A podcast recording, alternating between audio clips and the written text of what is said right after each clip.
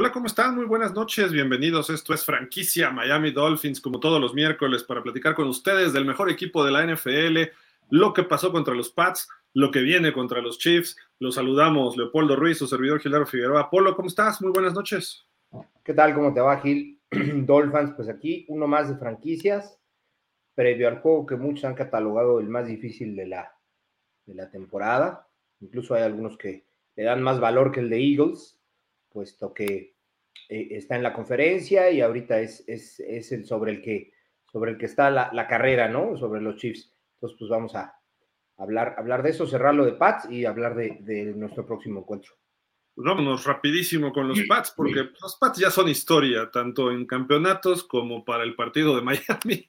Este, pero bueno, aquí está, el, el resultado fue Miami 31-17. Eh, regresa Jalen Ramsey, Tyreek Hill se despacha con un partido de 100 yardas, igual Jalen Waddle. Así fueron las anotaciones. Primero eh, se treparon los Pats, después de la intercepción a Tua, Miami responde rapidísimo con Tyreek Hill, un pase de 42 yardas de Tua, que según Stephen A. Smith son puros de 2-3 yardas y luego lo convierten en 90, Tyreek Hill, pero bueno, en fin. Eh, luego en el segundo cuarto, Cedric Wilson, pase de Tua. Por fin aparece mi muchacho Wilson.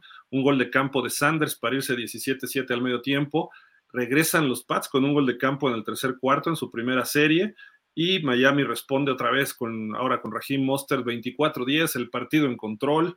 Eh, obviamente anotan los Pats haciendo un esfuerzo, su mejor serie del partido, esa de 13 jugadas, 81 yardas, pero termina con ese pase de, de tú a, a Jalen Waddle para 31 yardas polo. Ahí está cómo se fue dando el partido. Creo que a pesar de que estuvieron a 7 puntos en el cuarto cuarto, pues nunca hubo realmente una oportunidad seria por parte de los Pats. Sí, nos separamos y ya no hubo manera de, de, este, de que pudieran alcanzarnos. La defensiva se comportó a la altura. Eh, esta, esta es la, la, la, que aclara más esta situación, ¿no? Eh, tener 24 eh, primeros y dieces, es casi el doble. Ok, ya desde ahí te está, está marcando. Creo que aquí la que preocupa de nuestro lado, porque es la que nos debe importar, es que nada más convertimos 5 de, de 14. De hecho, hubo un momento en el cual estábamos, si no estoy equivocado, 0-7 o 0-6 de, de terceras oportunidades. Ya después empezaron a darse un, un poquito más. Pero bueno, todos nuestros juegos son arriba de 300 yardas, ¿ok? 73 jugadas ofensivas, eh, eh, bastante carrera, eh, eh, eh, el pase equilibrado, o sea, una ofensiva completamente balanceada contra un equipo que la verdad es que ya no hizo, ya no hizo absolutamente nada después de la segunda mitad y pues solamente se dedicó a, a tratar de aguantar que no le metiéramos más puntos. ¿no? Sí, correcto. Y acá están algunos números individuales. Principalmente ahí destaca los dos primeros receptores que le hacen más de 100 yardas a la defensiva de Bill Belichick del señor Bill Berrinchick por los berrinches que hace. Eh, Waddle 121 yardas, 112 Tyreek Hill, cada uno con un touchdown y la fabulosa actuación de Cedric Wilson, un target, una recepción, una yarda, un touchdown y la más larga fue de una yarda. 1-1-1-1 y curiosamente es el número 11. Así de que, y, de, y el pase fue del número 1, de Tua, quien tuvo claro. 324 yardas, Polo. Y, tres y en el primer cuarto, ¿no? Sí, en el primer cuarto. No, creo que fue, todavía más este. No, creo que fue ya el segundo. No, no sé. Sí. bueno. Buenas estas, este tipo de coincidencias, pero ya, ya, ya, ya todo no, no, nos da risa, pero e, es, es, es bueno poder, poder hablar así de, de, del equipo, ¿no? Ya no nos preocupa cuando nos van ganando. De acuerdo. Mac Jones lo dejamos en ciento 61, creo, no alcanzo a distinguir, pero. Sí, 161, dos 61. touchdowns y una intercepción. La de Ramsey, ¿no? Que, que aparece por ahí. Ramsey. Y, y, justo allá vamos con los defensivos, este, Polo. ¿Quién te gustó? Aquí hay algunos números también. Mira, creo que a mí me está gustando David Long, aunque aquí sus tacleas son, son bajitas en general. Eh, eh, va muy bien, creo que ha tenido, es de los que más se ha estabilizado. Mi muchacho Van Ginkel ha ido a la baja en los últimos dos o tres juegos. Había estado había estado muy bien, ¿ok? Pero bueno, Jalen Phillips, siete tacleadas, lo cual este, eh, eh, empieza, empieza a hablar de que, de, que se impone y de que cuando regresa él hay, hay diferencia, ¿no? Jalen Phillips juega muy bien contra los equipos de la división, entonces todavía le faltan tres juegos divisionales, esperemos que, que lo siga haciendo este, de esa forma, ¿no? De acuerdo. Y, tu muchacho David Long tenía una estadística ahí muy buena, ¿no? Que este, por ahí íbamos a meter, pero ya no lo encontramos. Un promedio de 9 puntos, la calificación 92.2 contra la carrera es el número uno. ¿De toda la liga? De toda la liga. Ah, ya poco tanto. Sí, sí, sí. Bueno, es PFF, yo, yo, yo quiero este, creer que, que no mienten. Y yo que tanto lo critico, bueno, en fin. No, no, es que no puede quedar mejor que mi Jerome Baker, pero en fin. Oye, bueno, ¿cuáles fueron las claves para el triunfo sobre el equipo de los, de los Pats? Eh, no sé si tienes alguna por ahí que para empezar. Pues mira, para el triunfo, una ofensa balanceada, ¿ok? Fue, fue algo que nos, nos ayudó muchísimo a que, a que el juego se, se fuera dando. Le presionamos muy bien a Mac Jones, creo que de alguna manera este, eh, eh, se vio en la intercepción. No fue tanto de presión, sino el haberlo estado presionando antes hace que, que, tire sin, sin, tanta, sin tanta eh, concentración. ¿no? Entonces fue un juego que se supo resolver y, que finalmente creo yo que una de las claves principales fue haber dejado a los Pats en, en 17 puntos, que no nos hubieran este, ya anotado más y que por el contrario nosotros hubiéramos rebasado esa, esa marca de los 30 que, que eh, si lo viéramos en la estadística, siempre que Miami ha en esta temporada metido más de 30 puntos, gana el juego. Correcto. Yo, yo agregaría algo de la defensiva, la presión sobre Mac Jones. Creo que fue importante eh, porque Mac Jones en sus juegos previos, los últimos dos, había tenido, se había deshecho del balón muy rápido. En dos segundos ya estaba el balón al aire Miami corta esas trayectorias y lo obliga a quedarse en la bolsa de protección y empezaron a caer los sacks y mayor presión y golpes al coreback. Y Mac Jones sabemos que cuando ocurre eso, termina la intercepción de Jalen Ramsey, que fue una muy parecida a las que tuvo contra Dallas. Va un poco cargado del lado derecho y quiere cruzar después todo el campo. Y los corners con tantita velocidad y con tantita inteligencia y colmillo, especialmente Jalen Ramsey, se adelanta, le intercepta y no fue pick six porque le, yo creo que le dio frío y le dijo, no me voy a arriesgar a la rodilla además. Pero fue una devolución larga que pudo haber terminado en pick six, igual que los que le hizo Dallas. Así de que creo que Mac Jones eh, es el punto que tienes que atacarlo y su línea ofensiva no es tan buena. Y como mencionabas, Jalen Phillips, el señor Bradley Chow, interiormente Sealer y Wilkins pueden poner presión. Raccoon Davis ha estado medio apagado. Y sobre todo, qué bueno que se hizo en este partido pero ahora vamos contra el señor Mahomes, que es el menos capturado de la liga, así de que ojo, ahí va a haber algunas situaciones interesantes para el juego en Alemania, pero en fin, creo que los Pats es historia, no hay triunfo 301 para Belichick, para Berrinchick en Miami, así de que pues señor Berrinchick, trate de ganar el 301, ahora creo que le toca Washington, a ver si ahí puede, ¿no? Sí, claro. Pues bueno, amigos, no se vayan, vamos a hacer una breve pausa de 10 segunditos nada más y regresamos con ustedes. Recuerden que estamos en franquicia Miami Dolphins, eh, pues aquí para platicar de el mejor equipo de la NFL, los Miami Dolphins.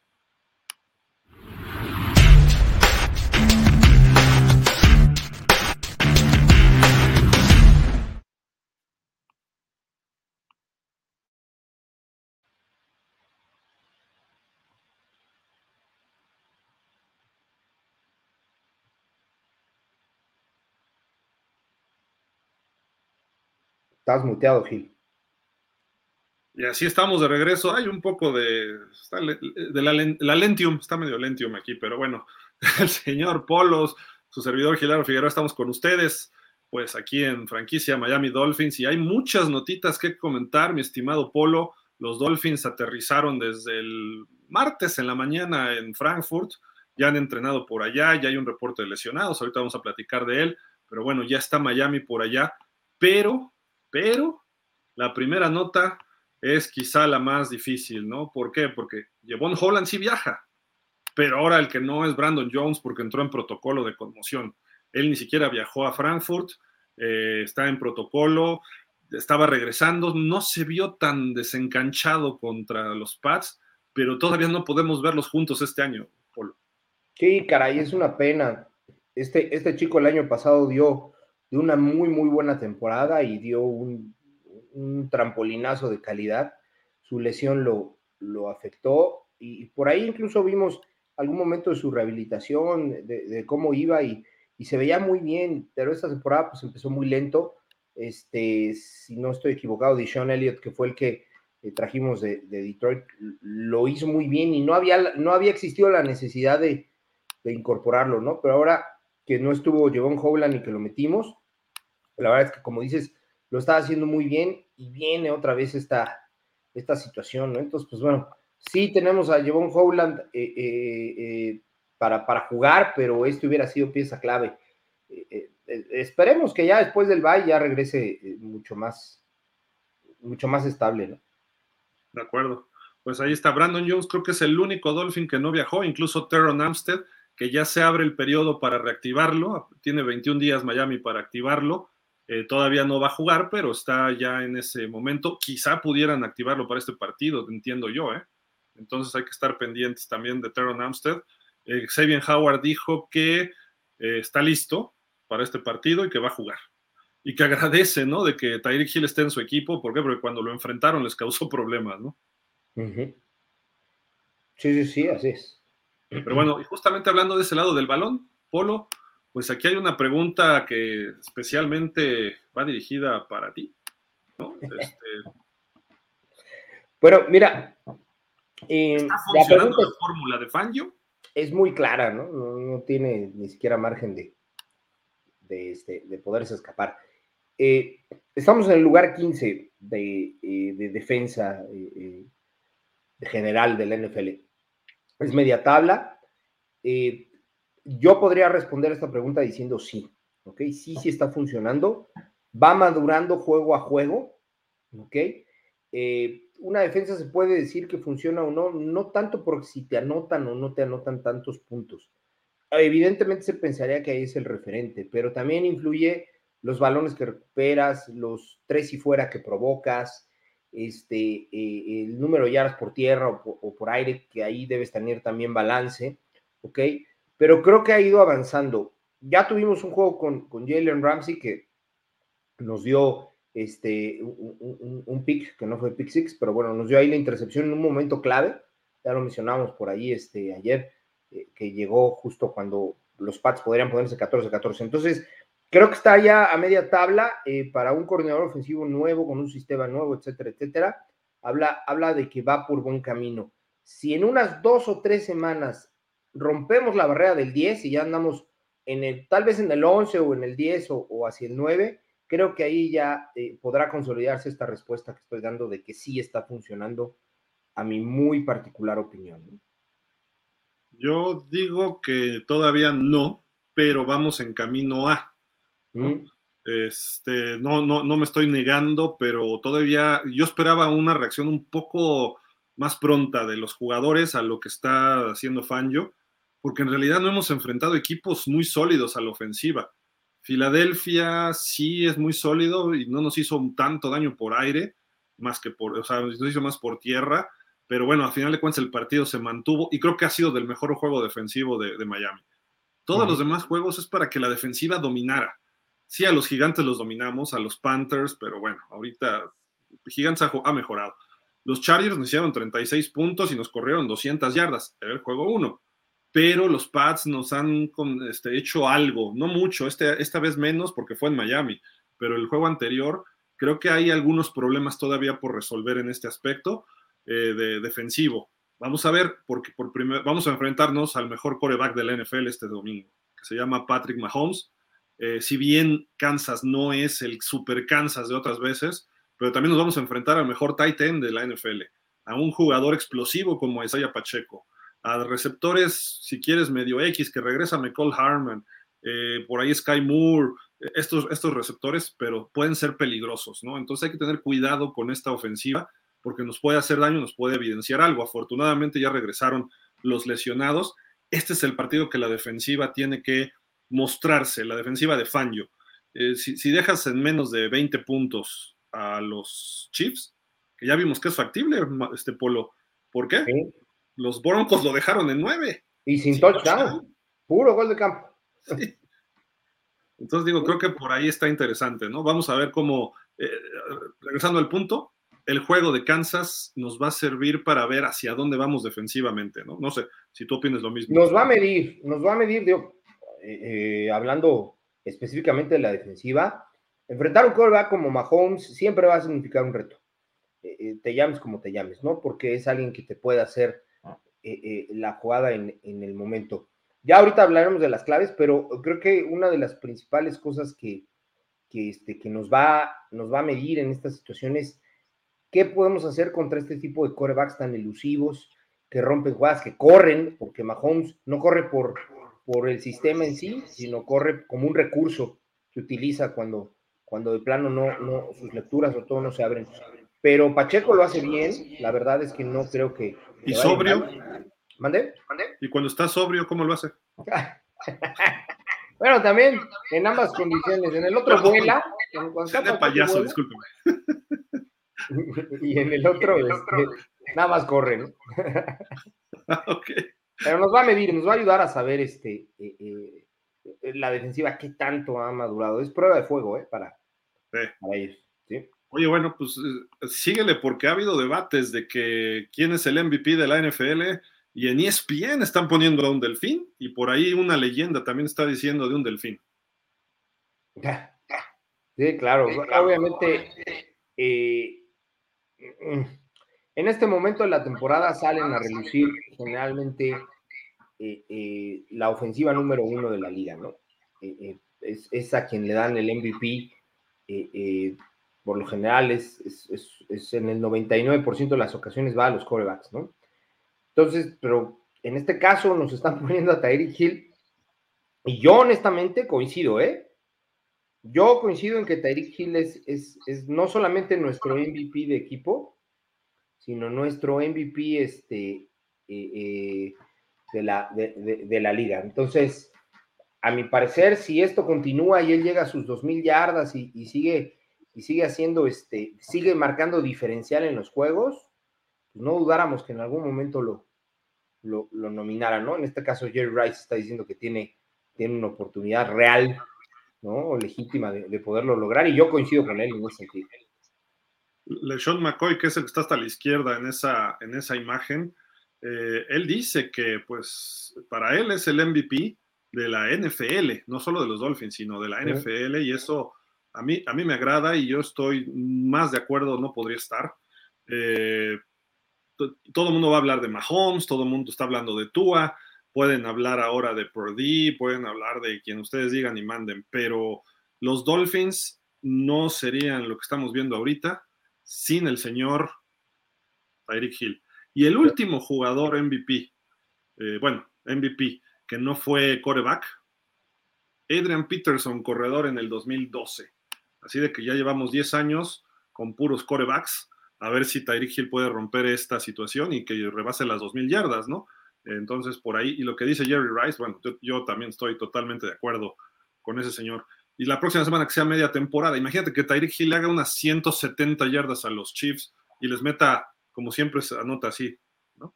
Dos touchdowns, pues todavía sus bonos van a ser mucho más grandes, ¿no? Este es el partido también de Tyreek Hill, ¿eh? Es, su bowl. Es, un, es un jugador que se caracteriza porque le gustan los retos. Eh, eh, eh y cuando los logra superar o los logra afrontar con calidad, generalmente tiene muy buenos resultados. Eh, ese, a mi parecer, es el, es el modelo de, de, jugador de NFL. Uno que le picas la cresta o que de alguna manera le pones un reto y lo logra. Y jugar contra su ex equipo, es un, no hay mejor reto que ese. No hay mejor reto que ese. De acuerdo. Rapidísimo, también ya salió la lista de los jugadores al Salute to Serving, uh, Service, perdón, eh, que es la gente que tiene cierta relación con las Fuerzas Armadas en Estados Unidos, jugadores, cada equipo eh, pues eh, promueve a uno, y es Blake Ferguson. para ahí, para los NFL Honors, se va a dar a conocer. Algunos tienen familiares, otros trabajan mucho con las Fuerzas Armadas, en fin, hay mucha relación con las Fuerzas Armadas y pues este año creo que va a ser muy especial esta, esta situación en la NFL por lo que se está viviendo a nivel mundial pues esperemos que no escalen las cosas, ¿no? Y que terminemos de ver la temporada y que sigamos por aquí todos, ¿no? Porque como se ve, pudiéramos, pudiéramos tener, quiera tener nada, olvídense de, Super Bowl, de Super Bowl, nada, nada en el mundo. Pero bueno, eso es ser muy dramático. Pero cambiemos otro tema porque ya eso fue lo dramático y feo. Vámonos a lo chistoso, mi estimado Polo. ¿Qué tal con el señor Max Sonrisas, Max Chistoso? Ah, bueno. Ah, bueno. Mira, mira, esta, en los particulares de los, pues no sé, no, es que no es un ranking, no es una estadística, no sé, es de las ah, situaciones que a mí menos orgullo me causa, la verdad. O sea, eh, el que te digan que tu coreback es el más chistoso, este, pues para mí es, es, una situación de burla, es una situación inclusive hasta de, de ofensa. Pero lo curioso es que creo que a McDaniel eh, eh, digo, no ha declarado sobre esto, es algo que está mencionando Rich Eisen, pero yo creo que a McDaniel eh, no le caería mal, o sea, bueno, le, harías este comentario de que es el más chistoso y a lo mejor te lo toma inclusive hasta, te lo toma a bien, ¿no? Este, o, ironiza, o hubiera ironizado sobre, sobre esa situación, ¿no? A mí en lo particular no me agrada que, que, mencionen así, ¿no? A, a, mí tampoco, te soy sincero, pero a final de cuentas, me gustan algunas de sus respuestas, sin duda. ¿eh? Le preguntaron del Halloween, ya ves que hay muchos niños y papás que están poniéndolo como él, de esos que se ponen los pantalones como brincacharcos, sin calcetines o con calcetines muy chiquitos que usan las mujeres normalmente, este, con sus playeras todas arremangadas, su reloj, sus lentes. Eh, tiene una facha, una facha, su, su, estilo, su personalidad, ¿no? Eh, y le preguntaron de eso y él dijo, ¿de verdad? ¿Me están imitando en Halloween? y, su y, y, le dijeron, sí. Dijo, bueno, esto tiene una razón, que los Dolphins han hecho un buen trabajo, hay buen equipo y nos están viendo más y yo soy un reflejo de ese equipo también. Entonces, por eso me están imitando más. Pero, este, a final de cuentas, es un tipo inteligente, se le mueve tanto la ardilla o el delfín en la cabeza que de repente dices, este, pues, relájate un poco, ¿no? De vez en cuando, ¿no? Pero, pero en fin, eh, a mí no me preocupa que diga sus jaladas, que, que sea este, el alma de la fiesta en los juegos del Miami Heat de básquetbol. Eso lo critico, sí, y todo, pero si responde contra Filadelfia, contra Buffalo, contra Kansas, eh, en esos partidos que son difíciles y, no termina poniendo su cara de ¿ah? y no sabe qué hacer, entonces que haga lo que cuando gane un Super Bowl, que haga lo que se le dé la gana, pero mientras tanto que se dedique a coachar. A mí, honestamente, aunque ganar el Super Bowl, no me gustaría eh, que se, que, se burlen, nos expresen así del coach de mi equipo, ¿no? Pero bueno, eh, finalmente si es el precio que pagar para tener el trofeo, pues ni modo, ¿no? O sea, eh, nada en esta vida es gratis y si eso es lo que habría que, intercambiar para tener un Super Bowl, pues que lo nombren el bufón de, del año, ¿no? No tengo problema. Sí, a lo mejor lo ponen en NFL Honors, ¿no? A conducir o algo así. pues sí, ya ves que ponen allá cómicos luego, ¿no? ¿Pues tienes algo del señor Austin Jackson, Polo? Sí, claro. Mira, hay quienes critican o hay quienes piensan, más bien. No, no, no, no le voy a poner la palabra crítica. Hay quienes piensan que Austin Jackson eh, eh, ha dado un brinco de calidad. Hay quienes consideran que se ha quedado igual, ¿ok? Eh, por ahí leí hoy en la mañana un, comentario en una red social y honestamente, lo voy a decir abiertamente, se me hizo ridículo, de alguien que decía que Austin Jackson te estaba teniendo una temporada de Pro Bowl. Así lo leí y la verdad es que eh, me dio risa, ¿no? El señor ha madurado, ha mejorado, sí, eh, no es un Austin Jackson del año pasado ni, ni, mucho menos de hace dos años. Ha encontrado la maña, la, la, la, dinámica, el stance, como se le llama a los mineros ofensivos, para, para poder lograr este, eh, que, no, que no hagan sack sobre tú, en este caso contra el partido de, Patriots, y que no hagan presiones. Pero la realidad es que tampoco le han puesto retos. ¿eh? Eh, quisiera verlo contra, contra Bousa o contra este que, que acaban de traerse de, de, los Commanders, se me fue ahorita el nombre. Sí. Chase Young, perdón. Este, quisiera verlo con uno así, de verdad, ¿no? O contra un TJ Watts. Si, si, por ejemplo, esta marca que están poniendo aquí contra los Pats de 48 snaps, me pones cero presiones al coreback y cero sacks sobre todo Bailoa, pero es un juego contra los Steelers y estuvo del lado de TJ Watt, entonces sí me quito el sombrero, ¿eh? Y sí podría yo darle la razón eh, al comentario que leí de que tiene una temporada de Pro Bowl, con todo respeto, yo creo que el que dijo eso se está manejando en un sentido muy romántico. Se van los números. Es que mira, hoy en día es muy fácil, ves un número y tú puedes decir, ah, Brock Purdy 70% de completos, tú a 70% de completos. Sí, qué bueno, es constante, pero ¿qué hacen los momentos difíciles? E, es el mismo caso ahorita con Austin Jackson. Austin Jackson cuando enfrentó a Joey Bosa de los Chargers, lo trajo frito. Lo que pasa es que tú haces deshizo del balón en 2.3 segundos eh, en promedio. Así Entonces, es. Y, le estaba manoteando Joey Bosa en la espalda a, Tua, se lo quitó varias veces Tua con un último Entonces, yo digo, fue la semana 1 y hoy estamos en la 9. ¿Ha habido evolución? Sí, estoy de acuerdo. Sí, sí, la ha habido. Ojo, hay que ver. Los Chiefs son buenos presionando al coreback.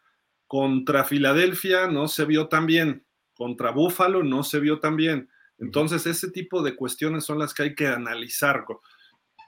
Está bien que le ganes a los malos, pero si queremos ser los campeones algún día, tenemos que jugar al nivel de los de arriba.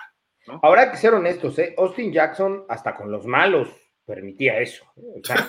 ahora ya los malos, ya, a los malos ya, ya, ya, ya lo hace, lo hace muy bien. O sea, eso es, esa es la evolución. Eh, eh, tomando en cuenta lo que, lo que dijiste hace ratito, ¿no? A eso se le puede llamar evolución. Que contra los que antes lo dominaban, ahora él los domina. Pero ahora falta que se vuelva dominante, que a lo mejor esa sería la, la palabra. De acuerdo. También aquí hay otras calificaciones, ¿no? De Pro Football Focus de los mejores cinco y los peores cinco contra Pats. Sí, espérame, déjame ver, Ok. Aquí, pues obviamente, PFF es, es, muy, muy confiable, ¿no? La verdad es que tienen ahí un sistema, una métrica, que a lo mejor tú la conoces un poquito más, Gil, pero esta, esta métrica nos, nos da una pauta completa. Incluso creo que ahí la calificación de Tyreek Hill está bajita, ¿no? Para lo que nos, nos, tiene, nos tiene acostumbrados, ¿no? Pero los mejores, pues evidentemente coreback y receptor número uno. Chess Claypool curiosamente jugó eh, poquito, pero lo están poniendo ahí, yo creo que porque lo que hizo, lo que entró, lo hizo muy bien. Este, Cedric Wilson, pues la muestra es 1-1-1-1 como lo vimos.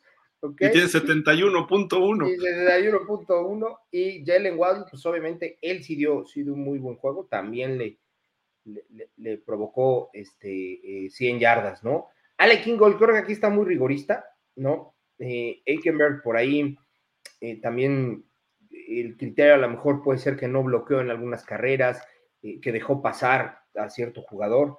Robert Hunt, si no estoy, si no estoy equivocado, se lesionó en el tercer cuarto ya regresó, así que la muestra es hasta ese, hasta ese cuarto. Braxton Berrios creo que no tuvo un solo pase, o si tuvo por ahí fue uno o dos, cuando mucho.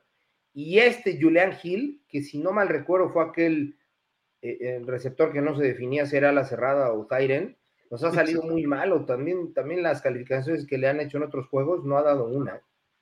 Eh, digo, más o menos concuerda con lo que vimos, ¿no? En general. No hay, el juego aéreo estuvo muy bien, por ahí quizá faltó David Long, que lo vi bien, Baker, eh, Phillips, eh, estuvieron, haciendo buena chamba, ¿no? Pero en fin, tenemos un aviso, amigos. Bueno, no va a haber, no va a haber reunión en Buffalo Wild Wings porque el juego va a ser ocho y media de la mañana. Cambia el horario en Estados Unidos y por lo tanto ya vamos a tener juegos a las 12, a las 3 y a las 7 el de la noche los domingos. Este juego pues va a ser a las nueve y media del este, ocho y media de la Ciudad de México súmenle ocho horas o siete horas hasta Alemania, entonces ahí va a ser, ¿no? Pero al final de cuentas va a ser ocho y media y el Buffalo Wild Wings abre hasta las doce. Entonces no va a haber reunión esta semana. La que sigue tampoco porque es el bye, así de que nos vemos hasta el juego con los Raiders dentro de tres semanas allá en Buffalo Wild Wings. Mientras tanto, pues aprovechen en pijamita, viendo en casa el partido, disfrutando de la victoria de Miami en el Deutsche Bank Park, allá en Frankfurt. En Fox, lo van a pasar en Fox, ¿no? Si no estoy. Lo van a pasar en Fox, yo decía que no, pero lo van a pasar en Fox Sports acá en México y va por NFL Network, exclusiva en Estados Unidos o en inglés, me refiero. Y los que no, quieran ver a, los que odian en Fox Sports a Miami, pues véanlo en Game Pass. O vamos a abrir un espacio para que estén platicando con nosotros, para que no estén sufriendo a los comentaristas que odian a los Dolphins tanto en Fox como en ESPN. Pero bueno. y les tenemos otro anuncio. Este ya tenía unos días y se nos había pasado, la verdad. Este año la NFL ya abrió el Fan of the Year, pero a nivel internacional. Cada equipo va a tener eh, un fan, tiene un fan cada año donde participas y pues tienes el derecho de estar en una final que me parece que estás en la semana o del Pro Bowl o del Super Bowl y ahí se anuncia el fan del año. Este año va a haber un fan internacional. Ahí abajo ustedes pueden entrar nfl.com, diagonal fan of the year y chequen los requisitos. Desconozco qué sea, pero ahí les va pidiendo todo. A lo mejor les piden fotos porque son fans. Antes había una campaña de ¿por qué eres fan de la NFL? ¿Por qué te gusta el fútbol americano? Y si se acuerdan, hubo una chavita que mandó un video especial, espeluznante, que se ganó ese premio hace como cuatro años, una cosa así. Y pues, ¿por qué no? Vamos a ver. Dolphins, eh, qué mejor grupo de Dolphins México FinSop que alguien de aquí termine estando, eh, pues siendo reconocido por los Dolphins y por qué no, a lo mejor hasta por la NFL, ¿no? Le podemos ganar a los otros 31. Así de que estén pendientes. Eh, la convocatoria vence, déjenles, les leo el boletín de la NFL, surgió esto a finales de septiembre, todo octubre se nos fue, disculpen ustedes, y será el primer internacional para los 32 clubes. se celebrará extraordinariamente el título de fan internacional de la NFL para inspirar a otros con su pasión por el juego y habiendo pues tenido eh, haciendo rallies o bueno, apoyando a los equipos a través de su familia, los amigos y la comunidad local a través de su afición. Entonces, si ustedes han convencido gente, si van a ir a donar cosas a Acapulco, ahora que está el problema, si van a hacer labor social, traten de llevar los, los colores de, los Dolphins, sus playeras, y digan que van a nombre de, de, los Miami Dolphins, como fan de los Miami Dolphins. Si quieren decir de Dolphins México FinSop, adelante pero bueno, a final de cuentas esto es parte de esto, ¿no? Y eh, se, extiende a siete mercados internacionales. Vamos a competir seguramente con Inglaterra, Canadá, España, Brasil, México, no sé qué otros dos, ¿no? Quizá Australia que tiene por ahí y no sé si dije Japón, pero a lo mejor Francia, no sé, alguno de estos, ¿no? Pero México tiene pues obviamente mayor abolengo, así de que los fans alrededor del mundo pueden usar esta plataforma para inspiración y pueden eh, ahora honrar su amor por el fútbol americano y representar orgullosamente a su equipo favorito. Eh, ahí está el, sitio web, bueno, es dentro del sitio del NFL, ustedes pueden entrar ahí. Dice, cada uno de los 32 clubes seleccionará un fan internacional para representarlos. Aquí está. Ah, vean, vean, ya, ya aquí está lo que les quería decir. Para representar a su equipo en el draft del 2024 en Detroit, Michigan. Así de que no es para el Pro Bowl ni para el Super Bowl, pero es para el draft. Así de que apliquen y se pueden ir a Detroit, Michigan, ¿no? El, fan internacional más alto, el que más impacto tenga de todos los 32 equipos, será nombrado allá en el draft y será presentado dentro de todo el evento del draft. Así de que imagínense que de repente llegue en Polo y que diga el comisionado Roger Goodell o la encargada de, del área de marketing internacional del NFL, Stephanie Xiao, que diga, presentamos a Leopoldo Ruiz de México por los Miami Dolphins como el fan del año de la NFL y nos viene a anunciar el pick número 2 o 3 de los Miami Dolphins. Y ahí te pares en el escenario, en Ford Field, y Danny, que está ahí en Detroit, te va a estar tome y tome fotos. Imagínate. Ah, bueno, en ese momento yo ya podría decir que, que, puedo, que puedo morir en paz, ¿no? sí, Pero bueno, la, la, la, ventana para mandar todas esta, sus aplicaciones o lo que tengan que mandar eh, está abierto hasta el 31 de diciembre. Eh, así de que aplíquense, por favor. Y el ganador será anunciado el 21 de febrero, que es la semana siguiente del Super Bowl. Entonces ya, quedó ahí claro todo el, el asunto. Y aparte va a estar el aficionado nacional de Estados Unidos, ¿no? O sea, ahí ustedes va a haber dos, dos, premios, ¿no? El nacional y el internacional. Así de que échenle ganas. NFL.com, diagonal, fan of the year. Bueno, este anuncio espero que les llegue. Aplíquenlo, lo vamos a estar repitiendo en los programas para que estén pendientes. Igual pondremos la imagen y el link en la página de Dolphins México FinSop. Y este, ahí la, la que maneja todo esto es eh, Adriana, entonces ella puede, este, ella va, va, a participar también eh, y a lo mejor ustedes pueden acercarse a la página, ella también puede ver sus mensajes, a lo mejor ella les puede dar algunos consejos por ahí. Pero bueno, en fin, este Polo, pues son las noticias de los Dolphins hasta el momento. Vamos a hacer una breve pausa y regresamos. ¿Por qué? Porque ya nos vamos con el juego más importante hasta el momento para los Miami Dolphins en esta temporada. No se vayan, estamos en franquicia Miami Dolphins.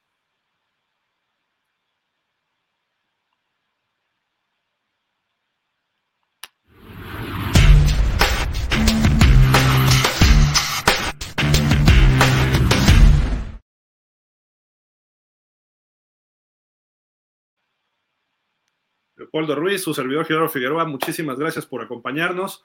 Pues vámonos con lo del dolor, el reporte de lesionados, Polo. Sí, caray. Tenemos cuatro que no entrenaron. Yo creo que aún así, eh, en el caso de Monster y de Durham Smythe, van a jugar, ¿no? Brandon Jones eh, eh, no entrenó y creo que ni siquiera hizo el viaje. Y Robert Hunt, día a día, según la declaración de, de McDaniel, ¿no? Los demás limitados, Terron, yo creo que está 50-50, si hizo el viaje es porque lo están eh, eh, eh, medio contemplando, ¿no? Craycraft también este, nos, nos, daría una buena noticia juega, que por cierto hoy es su cumpleaños, ¿no? Okay. Entonces, este, lo mejor que vemos aquí es tener a, a Seven Howard, Nick Needham y a Jalen Ramsey este, en la misma lista, prestos para jugar. Connor Williams, yo esperaría que lo hiciera, nos ayudaría muchísimo porque es, pilar en la línea. Este, y Ingold y, y, Jalen Waddle que estén en full es una gran noticia, pero hacia, el, hacia mañana y el viernes esta lista va a cambiar. ¿eh? Me, agrada lo que dijo Xavier, ¿no? De que está listo para jugar y eso es, eso es positivo. Muy probablemente Connor Williams también, por eso descansaron los últimos dos partidos, para que se recuperen de la ingla. A lo mejor ya podían jugar, pero ¿para qué estar forzando, no? esto es la parte de los Chiefs Willie Gay tiene, no entrenó, igual que Jerry McKinnon, un corredor reserva. El pateador, bueno, pues de despeje, pues puede, ayudar, ¿eh? que no juegue, pero es la mano, entonces no afecta tanto. Luego al full entrenaron Mike Edwards, safety, Richie James, un receptor también reserva. Patrick Mahomes, digo, no, no, no voy a justificar que hayan perdido con los Broncos, pero él tuvo un problema de gripa en Denver porque estuvo nevando y hizo frío, no supongo que eso le afectó y había duda de que jugara ¿eh? contra los Broncos, pero se, equipó, jugó y no, no, pudieron. Los Broncos le interceptaron creo que dos pases o tres. Eh, tiene un problemita además en la mano, pero entrenó al full, no creo que le afecte. Sky Moore también tiene ahí un problema en el talón. La Jarius Sneed, este corner en la rodilla. Kadarius Tony, este receptor. Y Justin Watson, todos entrenaron al full, así de que están listos este equipo de los, de los Chiefs también para el partido en Frankfurt. Y aquí está el dato pues el tale of the tape, ¿no? Como se conoce, la historia del cuento, la historia, pues hay datos muy interesantes, Polo, que destacar en este, en este rubro. Mira, a mí esta, me, esta tablita eh, eh, me, gusta muchísimo porque es casi casi el face to face, ¿no? De todas las, de todas las áreas del juego. Eh, ofensiva total, pases, carrera, los puntos anotados, sacks permitidos, terceras oportunidades, defensiva total, defensiva por pase, por carrera, puntos recibidos, sacks, oportunidades, este, eh, o la eficiencia en tercer down, eh, o en este caso también parándola, eh, balones entregados y balones recuperados, ¿no? me parece un face-to-face muy bueno. Aquí lo que destaca y lo que nos, nos impone es, que a lo mejor si esta la hubiéramos visto hace dos años, creíamos que se equivocaron y en la tablita del lado izquierdo debería decir Chiefs, porque la ofensiva número uno estaba ahí, ¿no? Pero ahora no, somos nosotros yo creo que esto, y lo voy a decir con toda honestidad, sí, no le voy a restar valor a McDaniel, sí, no le voy a restar valor a Monster, que ha jugado muy bien, ¿ok? Y, e incluso a Devon Achen, que no, que no está, que por cierto hizo el viaje, hoy lo vi en una foto, hizo el viaje y eso nada más habla de hermandad y compañerismo, porque obviamente no va a jugar. Pero eh, yo creo que ese 1-1-1 que tenemos en los primeros cuatro rubros obedece nuevamente a nuestro MVP Tyreek Hill creo que es atribuible a él en su totalidad, con un coreback sólido, eso no lo voy a, no le voy a quitar este, e, e, su valor, ¿no? Eh, puntos a, destacar aquí que pudieran preocupar, la ofensiva número uno contra el SAC, si así se le puede llamar, o la que menos sacks permite, es la de los Chiefs, ¿no? Eh, eh, la verdad es que ahí es algo que nosotros tenemos que, que, pelear porque nosotros somos la cuarta. Entonces, eh, eh, provocando sacks, ¿no? Entonces, ese es uno de los puntos que más destaca, destaca, perdón, la eficiencia en el tercer down. Me parece que estamos, hay un diferencial grande. La defensiva de, de Kansas contra todo lo que se pudiera querer, Steve Español lo está haciendo muy bien. Hay que tomar en cuenta que, si no estoy equivocado, y si no me corregieras, Gil es su segundo o tercer año como, como coordinador de, esa defensiva, creo que es el segundo, este, y por eso la tiene en ese, en ese lugar, ¿no? Eh, lo mismo en la defensiva contra la carrera, estamos muy, muy equilibrados, pero los puntos nos anotan muchísimos, ¿no? Entonces, creo que todo eso nos va marcando, este face to face nos va a ayudar muchísimo para saber cómo puede ir el juego, creo yo. Sí, y los puntos, digo, para aquellas personas, Miami es el número uno con casi 34 puntos. La defensiva de ellos es la número dos en puntos admitidos, que son solo 16.1. Yo a veces hago este juego y a veces es muy real, ¿eh? 33, 34 contra 16. Lo sumo, da 48 entre 2, significa que Miami va a meter 24.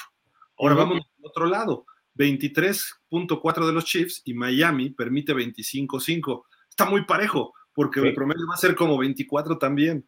Entonces, va a terminar en tiempo extra 27-24 y va a ganar Miami. A lo mejor ese es el criterio que usan este, para cuando hacen la línea, ¿no?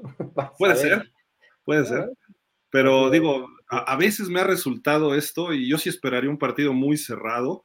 Eh, ojalá y no sea así, que Miami los gane fácil, pero a final de cuentas, eh, ahí están los datos, los datos crudos, que no solo eso define un partido. Hay los famosos playmakers que esos te cambian un... Todo esto no sirve de nada cuando aparece una genialidad del mágico Mahomes, ¿no? O cuando aparece Tyreek Hill y se les escapa a siete, ¿no?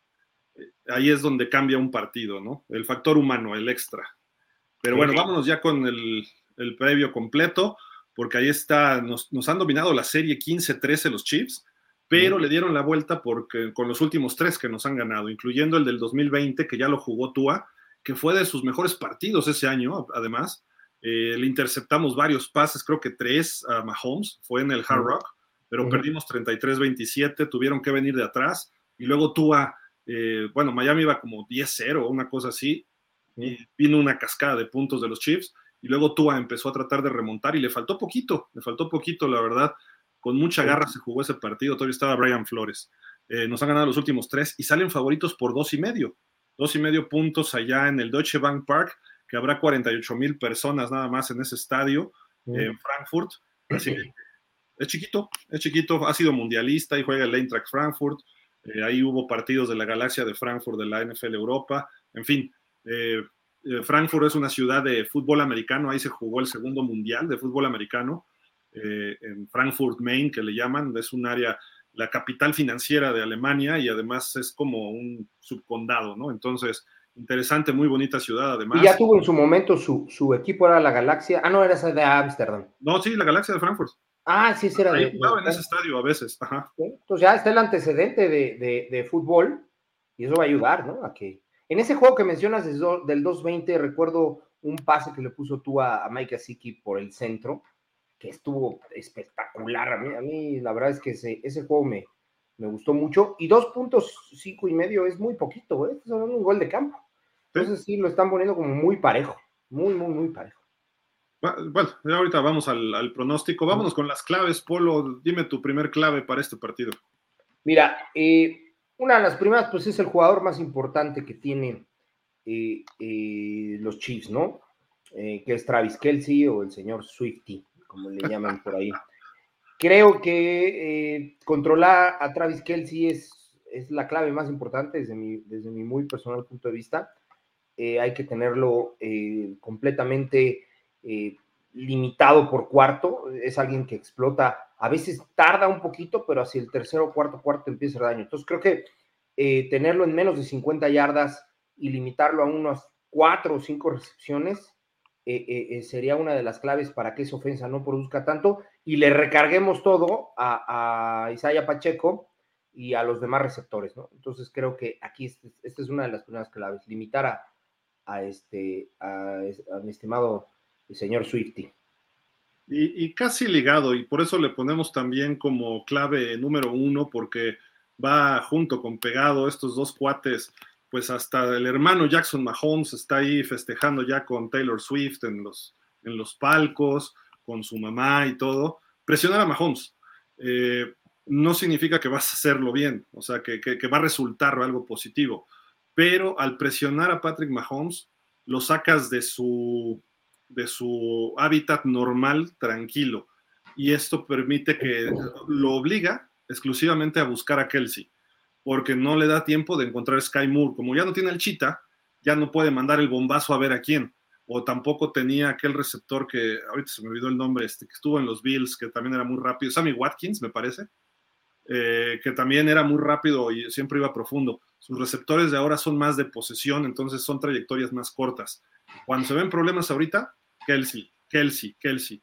La pregunta es, ¿quién va a cubrir a Kelsey? Pero mientras cubran a Kelsey, como dice al señor Swift, como dice Polo, a Mahomes hay que tenerlo cercado y que no salga de ahí. Entonces, los cuatro que carguen, o cinco, o algún blitz, o lo que sea, el blitz ya vendría extra. Yo digo, los, los base tienen que cerrar la copa de protección, la, la bolsa, y mantenerlo ahí. Porque cuando empieza a salir Mahomes, o te corre, o te hace una jugada mágica, o te cruza todo el campo con su potencia de brazo, eso es, tienes que ponerle presión. Quizá también algún espejo, pero no sé. Yo lo que veo es, hay que capturarlo en la bolsa de protección, como lo hizo Jacksonville en los playoffs, que incluso salió lesionado del tobillo porque le cayó ahí un jugador, ¿no? Entonces, no, no digo les, llegar a lesionarlo, pero cuando lo golpeas se vuelve no tan mágico y se vuelve más Mahomes, más, más humano, ¿no? En ese sentido, así de que por ahí veo yo también una de las claves, este polo. Y es cuando lo interceptan y cuando pasan esas cosas, ¿no? Cuando, cuando comete ese tipo de errores, ¿no? Correcto. Eh, la otra que yo considero es eh, proteger a Tua. Es, es, es, básico. Ahorita lo vimos en, en el, la tablita anterior que nos puso Gil. Eh, es, muy buena defensiva, es alguien que va a presionar, eh, eh, porque obviamente no se necesita mucho como para saber cómo puedes controlar la ofensiva de los delfines. Y esa forma de hacerlo es presionando e incomodando, y por qué no, y, vaya, no es que se desee, pero es como muy probablemente piensen los Chiefs, logrando a lo mejor una de esas hasta sacar a Tua del juego, ¿no? Sea por, por la intimidación o sea por algún tipo de lesión que le pudiera sobrevenir. Y en el momento en el que ellos lograran sacar a Tua del juego, ese juego está casi casi ganado para los Chiefs, ¿no? Entonces, yo creo que protegerlo es prioridad para, para poder aspirar a ganar. Importante, ¿no? Y para eso también hay que agregarle un poquito de juego terrestre, creo yo, ¿no? Eh, eso puede ayudar. Y es un punto de la debilidad, es una debilidad del equipo de Kansas, ¿eh? En su juego terrestre. Y para eso tienes que mantenerte en el juego. No puedes permitir que Kansas te vaya ganando por 14, 17 puntos. Aquí coincidimos un poco eh, Javi y un servidor. Eh, mantenerse en un partido cerrado. Porque a lo mejor le puedes hacer un regreso a un equipo de Baltimore el año pasado de tres touchdowns, porque Baltimore tenía la mitad de su secundaria estaba lesionada. Eh, puedes hacerle un regreso a lo mejor un equipo como Arizona hoy, o puedes hacerle un regreso a equipos eh, como Carolina, que te iba ganando 14-0 y le das la vuelta y sabías que iba a ocurrir. Con los Chiefs no es que sea la gran defensa, que tiene buenos números, pero tiene un, genio que se llama Steve Spagnuolo que sabe manejar el partido. Así Entonces, no te puedes ir muy atrás en el partido. Si, si, si Kansas se va atrás, aún así tienes que seguir con el acelerador. Entonces, ojalá y saques unos 14 de ventaja y que cuando anote Chiefs, tú respondas con otro touchdown. Y anote Chiefs y les lleves siempre esos 10, 14 puntos de ventaja, sería lo ideal. Pero si te vas abajo por 10 puntos, creo que puede empezar a haber problemas, porque ahí es cuando Tua, y más contra en este tipo de partidos, es donde se ve comprometido. Si fuera un partido contra Carolina o Gigantes, pues no hay problema, ¿no? Pero aquí Kansas sabe cómo funcionar porque ha vivido situaciones. Digo, tres apariciones en Super Bowls en los últimos cinco años, te da esa experiencia y dos campeonatos, pues obviamente tienes los jugadores, aunque sean jovencitos algunos, saben cómo resolver partidos importantes. Y nosotros estamos en ese proceso. Entonces hay que saber cómo manejarlo, ¿no? Incluyendo al coach. Es su segundo año, tampoco estamos hablando de un coach que tenga ya una, una experiencia de por lo menos 5 o 7 años, ¿no? Es, es, es, es, novato o todavía se le podría considerar eh, eh, novatón, entonces creo que, que no, este, sí, sí debe imperar mucho la posibilidad de que Fangio apoye en, todo, en todas las áreas, ¿no? De acuerdo, pues vamos a darle por acá los comentarios. Dice, recuerden que nos vamos rápido. Fer 1 habrá, hola, va a haber programa, pues ya vamos a acabar. Buenas noches, Dolphins, dice por acá Pap Carcos. Esto es una producción de Televisa Deportes y de la NFL. Lamentablemente no, no la hacen tan bien. Ni NFL Network lo hace. Dice Daniel Berry Sports, dice yo. Ahí, traigo esto, aquí estamos. Dice Víctor M. Martínez, buenas noches Gil, Coach Polo y a toda la familia Dolphin, saludos desde el frío Querétaro, ¿no? En la ciudad también, ¿eh? Dice Feru, ¿no has pensado Gil en hacer un en vivo con Memo Schutz, Chutzi? Ese cuate le va a los Dolphins y trabaja en Televisa. Mira, cuando deje de trabajar en Televisa lo invitamos. Ah, no es cierto. Este, sí, lo, hemos buscado, ¿eh? nos ha dado planchón varias veces. Pero bueno. Panzanator Barriga dice: Saludos, hermanos. El domingo ganamos 27-17. Chita querrá brillar y es una excelente oportunidad. Son los mejores analistas, Gil. Leo siempre. Polo debe ser, ¿no? Eh, Polo, siempre los escucho. Por cierto, arriba las chivas. Eso es todo. es, el, mejor nombre ¿eh? de YouTube, Panzanator Barriga. Sí, no. Dice por acá, este, Luz Elena. Dice, buenas noches, me perdí el programa ayer, no estuvo la latosa, pero aquí estoy. Sé que hoy no puedo dar muchos comentarios, pero sí doy mi predicción. Delfines 35, Kansas 34. Partidazo de Hill y de, y de Claypool. ¿De acuerdo? Edgar Espinosa. Muy buenas noches a todos, estimado Hill, coach. Tuve un sueño y solo puede significar algo. Vienen muchísimos grandes momentos de Miami Dolphins. Excelente, qué bueno, qué bueno que seas, este, ¿cómo se dice? Este, Optimista evidente, ¿no? Espérame, porque entraron aquí varios comentarios. Puros este, spams. Sí. Pero bueno. Qué, feo que sean así, pero. Dice. Ah, por acá. Feruno, ¿qué le pasó al buen Israel Estrada del show de los Dolphins? Se nos fue, se nos fue. Dijo que ya no podía seguir ahorita por tiempo, supongo. Eh, dice Javi Rolca. Hola Gil. Polo, esperemos que Miami pueda ganarle a esta versión irregular de Kansas City. Estoy de acuerdo. ¿eh? No es el mejor Kansas, pero sigue siendo el campeón, ¿eh? Y el coach. O sea, no hemos hablado casi de él, pero Andy Reid. Es Andy Reid. E, ese sí es una vieja morsa de mar. Por cómo está. Oye, y no solo él. Matt Nagy, coordinador ofensivo. Steve Spagnuolo, coordinador defensivo. O sea, no es nada más el coach. Acá nosotros tenemos un coach jovencito, locochón, este, de repente se le va la cabra al monte, como dicen, y no la, no la encuentra. Eh, ¿Tienes afán? Yo sí. Y pues párale de contar, ¿eh? ya, Darrell Bebel, Darrell Bebel me parece que. pero usted se encarga de corebacks, nada más. Pues sí. sí, sí, Dice por acá Feruno, fan, yo está tan viejo que ya todos saben qué va a ser. Víctor Favela, saludos Dolphin, siento que Kansas City se le acomoda más a Miami para ganarles. Sí. O sea, que Kansas se acomoda más para ganarle a Miami. Mm, se acomodará más a Miami para ganar. Yo creo que se refiere al, revés. Miami, ¿no? Miami le gana. Buenas noches, dice Jorge Humberto, señores coach, coach Polo y Gil. Espero que tomemos con mesura los triunfos, así como las derrotas durante años. Se han dicho que los equipos durante los primeros juegos son como difíciles. Pues mira, si eres fan, no tienes por qué tomar nada con mesura. Grítalo y disfrútalo. Si el equipo no califica, tú ya disfrutaste el triunfo. Si perdió, pues ya lo lloraste. Pero déjalo en donde lo tengas que dejar.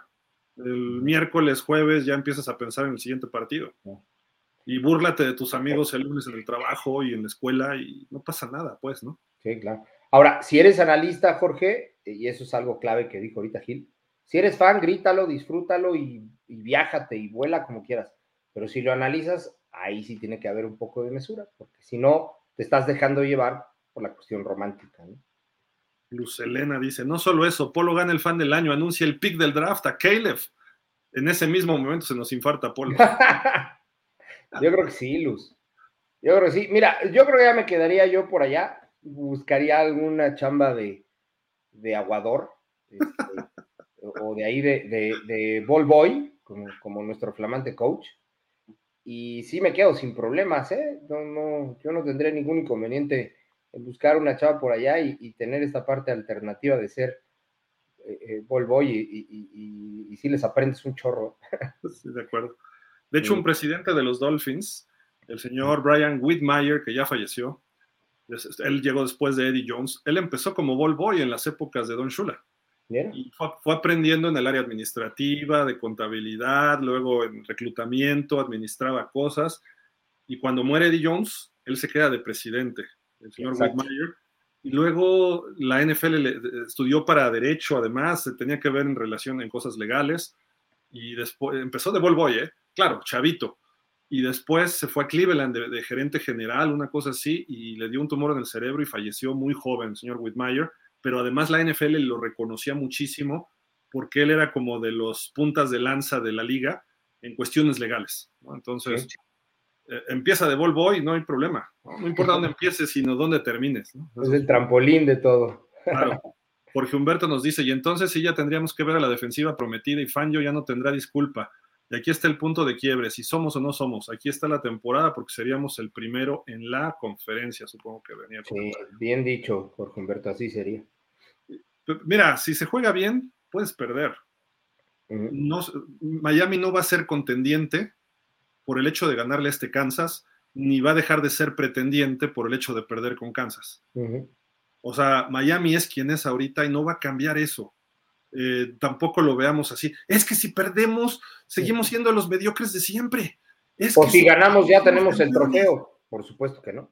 Si, si ganamos, somos campeones ya. No, ni una ni otra. La cuestión es hay que jugarle bien porque es un equipo que tiene experiencia, campeonatos, títulos, récords y gente que sabe de fútbol más que nosotros hoy. A lo mejor en dos, tres años Miami lo supera, pero hoy Patrick Mahomes tiene más conocimientos que tú. Andy Reid se la sabe mucho más que Mike McDaniel. Eh, quizá Big Fangio y Spagnuolo a lo mejor es un poquito de ventaja para Fangio, pero está empezando Fangio en Miami y Spagnuolo ya lleva rato en Chiefs. Entonces, hay que, hay que medir eso. Kelsey le gana todo lo del equipo de Miami. No hay un jugador de Miami con más experiencia que Kelsey. Así es. Pero bueno, Ricardo Alonso Pérez. Buenas noches, Polo y Gil. Clave uno para que gane Miami. Haber llegado antes a Alemania que los Chiefs. Pero llegaron que un día, ¿no? Una cosa así nomás. horas. Javi Rolca, Miami 21, Kansas City 35. Ya. Vete al Chiefs Kingdom México, Javi. Gracias. Ya. Estás diciendo que es el peor Kansas y dices que vamos a perder. Por Dios. No, te quiero ver el domingo después de que Miami le gane a Kansas, ¿eh? A ver qué dices. No te vayas a rajar el domingo en la charla, ¿eh? Javier Medina, Coach Polo, si te pasara eso ya tendrías que cobrar más por tus servicios. De perdida Gil te tendría que ponerle a tu cheque unos 300 mil dólares mal. Saludos amigos.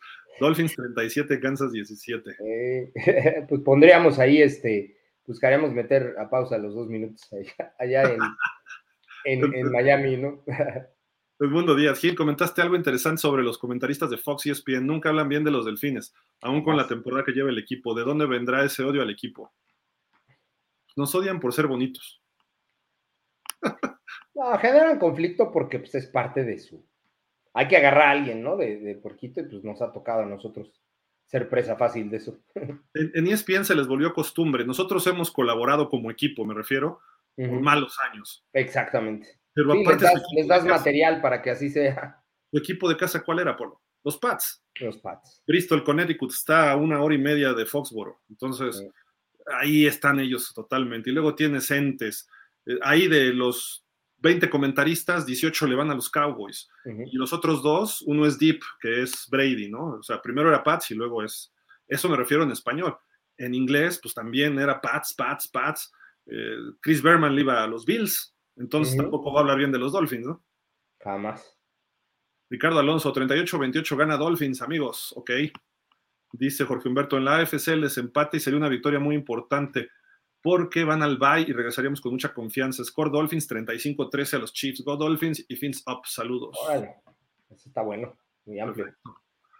Pues acá nos están diciendo. Ah, ahí está, Grandizer. Oye, amigos, sí, Polo Ruiz, saludos.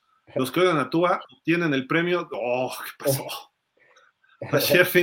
Al amigo del año. no, no, ¿qué pasó? ¿Qué pasó, Grandizer? Íbamos muy bien. Dice por acá René Trejo, la línea ya bajó a ah, uno y medio. Ok. Sí, correcto, ya bajó hoy. Yo lo tenía en dos y medio ayer. Pero yo creo que también fue porque la han de haber puesto hasta que vieron quién bajó, quién viajó. O sea, ya cuando vieron que llegó Terron Amsel, que llegó Xavier Howard, que llegaron eh, Jevon Howland, etcétera, y dijeron, no, pues ya no está tan fácil, y por eso la metieron a 1.5, creo yo. Fíjate que yo lo tenía, este, ¿cómo se llama? Eh, en dos y medio, pero también, ¿sabes qué pudo haber sido? Que se están dando cuenta que en Alemania hay muchos Dolphins. Hay un grupo muy grande de Dolphins Deutschland o Dolphins Germany. Sí, puede Entonces, no sé, digo, aunque sea el campeón. Vamos a salir todos, todos de Aqua, ¿no? Creo que sí. No sé. Por ahí leí que era todo Aqua. A ver, luego lo confirmo. Mario Villaseñor dice, pero la defensa no les tengo confianza, son muy malos, ese es el problema. Por eso cuando se han enfrentado equipos fuertes se ha perdido. Pues fíjate, Mario, aquí un breve comentario. Eh, no es eso, más bien, si tú te das cuenta, todos los juegos que Miami ha perdido, no ha metido más de 17 o 20 puntos. No hay un juego que Miami haya perdido en donde haya metido más de 30. Entonces, en alusión a tu comentario, no es tanto que la defensiva sea mala, sino que también ofensivamente no nos hemos comportado a la altura. En el juego de Chargers, me parece que quedamos 34-31, una cosa así. 6, 36-34. 36-32, si te fijas, ambos equipos metimos más de 30 puntos y ganamos. En la lógica de lo que mencionas, eh, eh, tendríamos que haber perdido 32-17 porque eso nos metió Chargers. Pero cuando Miami supera los 30 puntos y el juego se pone durito, generalmente ganamos. ¿eh? Entonces, habría que pensar eso con Filadelfia, que creo que en su caso le podríamos haber ganado si le, si le hubiéramos metido más de 30. Y siete puntos fueron defensivos contra Y siete fueron defensivos, es correcto. Solo 10 de la ofensiva y 244 yardas totales contra una defensiva mejor, obviamente. Sin duda. Pap Carcos Hill, ¿no sería mejor que Miami se preocupara más por ofender y plantear un gran juego ofensivo? Porque todos van a querer neutralizar a Hill y proteger a Tua para que busquen más opciones, como dice Polo. Eh, que Miami se preocupara más por ofender o sea, por atacar más. Sí, yo, yo imagino que por atacar. Sí, porque ofender, pues es que les digan de groserías, ¿no? O, como Zidane, que le recordó a su abuelita al señor este Materazzi, ¿no?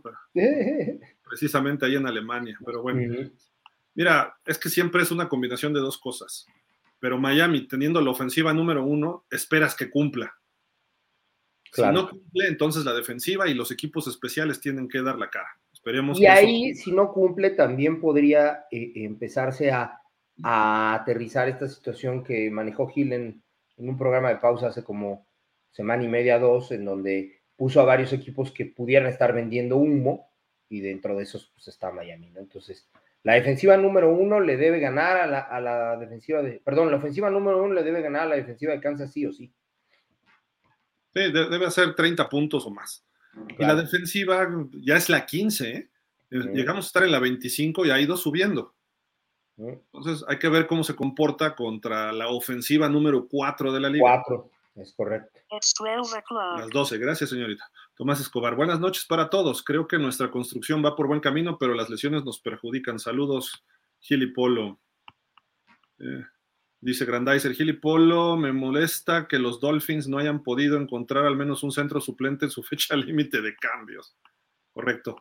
Pues échenos por ahí ya, si quieren, los, los este, picks.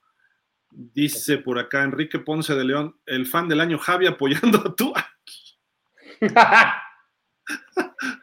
no, bueno, ahí sí le darían el premio, pero con todo. Se lo dan los otros 31 equipos. Qué buen comentario, Enrique. Qué bárbaro. Dice Javier Medina, los verdaderos de los Dolphins tenemos más de 50 años y estamos divorciados. Esos somos los Dolphins de aletas grises. oh, qué bárbaro.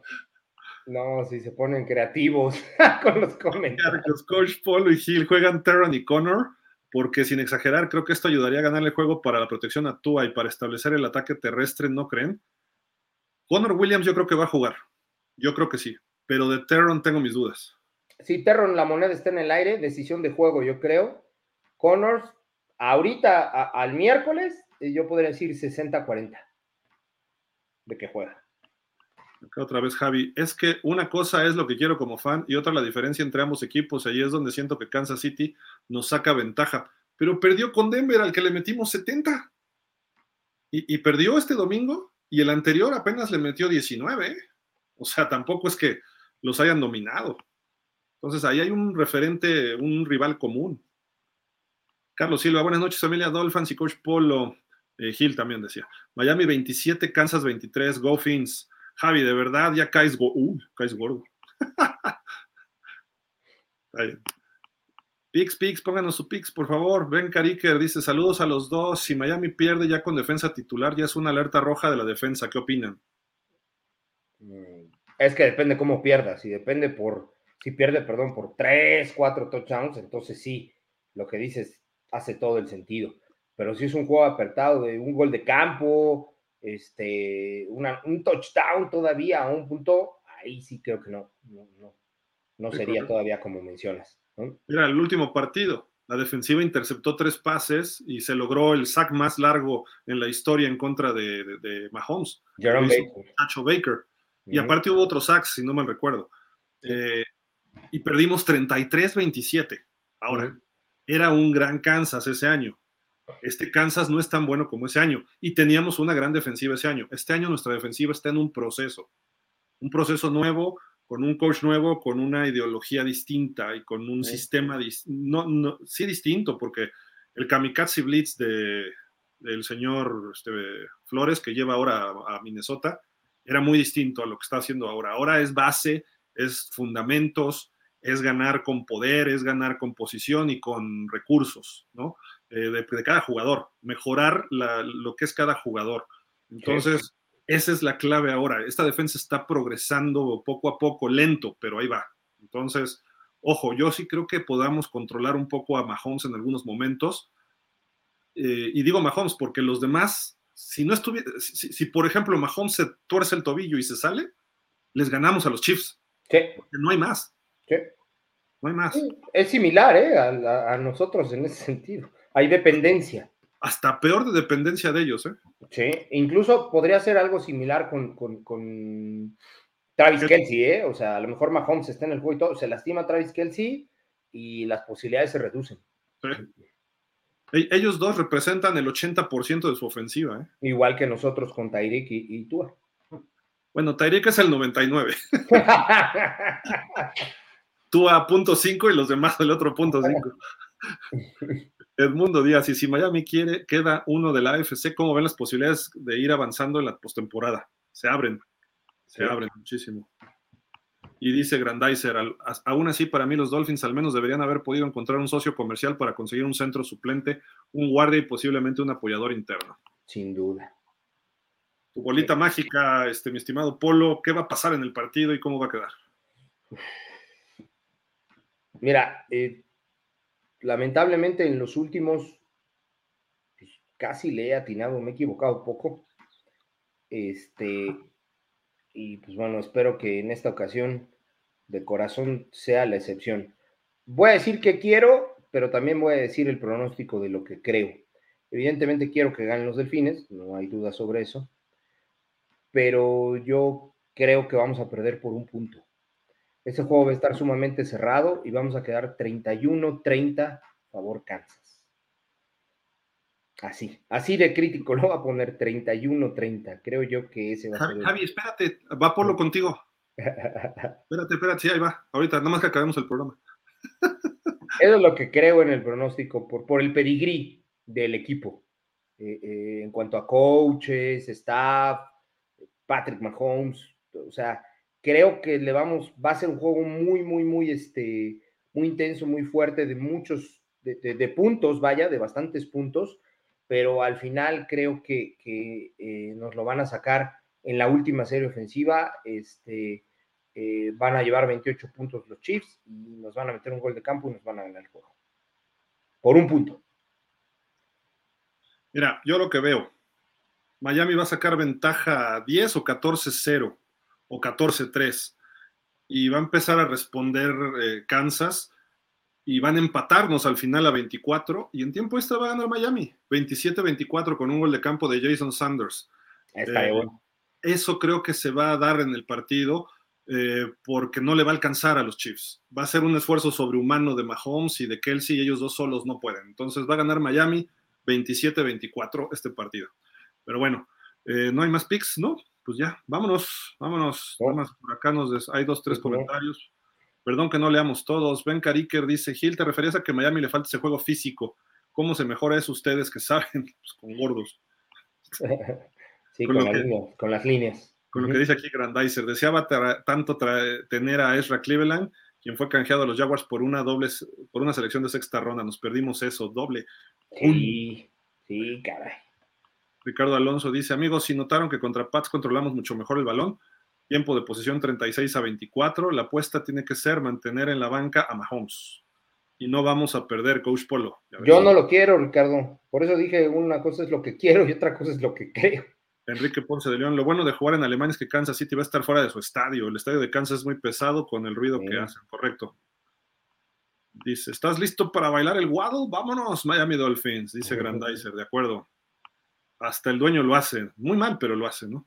Eh, dice Ricardo Alonso, a Denver no le importó el pedigrí, hasta en el Madden ganamos 38-35 en tiempo extra. Perfecto. Pues muchísimas gracias, nos lo echamos largo hoy porque lo meritaba, porque si queremos pensar en Super Bowl, este es el partido que hay que ganar. No necesariamente es el mejor equipo de la liga, pero es el rival a vencer en la conferencia americana. Hoy todavía. Quizás Cincinnati es el otro, ahorita que ya está despertando. Pero, y Jacksonville tiene problemas, bueno, o sea, no problemas, tiene, presenta problemas, Baltimore problemas también, Buffalo, pero pues, ¿quién ha estado en tres Super Bowls los últimos cinco años? Hay que ir sobre de ellos. Y esto cambiaría la mente.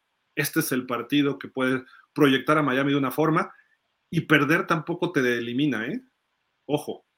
Entonces, eh, después tenemos a los Raiders y a Washington, no sé.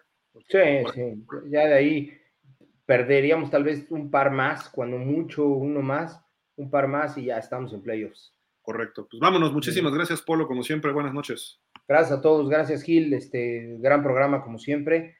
Este, pues bueno, eh, ya veremos a Gil en, en, la columna el viernes y listos para, para el domingo, ¿no? prepárense tempranito, ¿cómo, eran? ¿Los tamales y el atole? Los tamales y el atole, eh, eh, por ahí alguien, alguien comentó que a esa hora ni tamales y atole hay, pero bueno, bueno, comprarlos un día antes. el pan de muerto y chocolate, abuelita, hombre. Ah, claro, pues aplica. Desde ahorita, claro. Y a lo mejor el pan de muerto está de oferta el viernes o el sábado. sí, de todos los que se quedaron. Pues sí, sale, vámonos, Polo, porque ya estamos debrayando aquí. Cuídate mucho, Gil, buenas noches. Buenas noches, gracias a todos ustedes, nos pedimos como siempre, fins up. Coproducción, pausa de los dos minutos y Dolphins México. Nos vemos el viernes en el podcast y el domingo en el partido. Cuídense, por favor. Buenas noches. Hasta la próxima. Bye.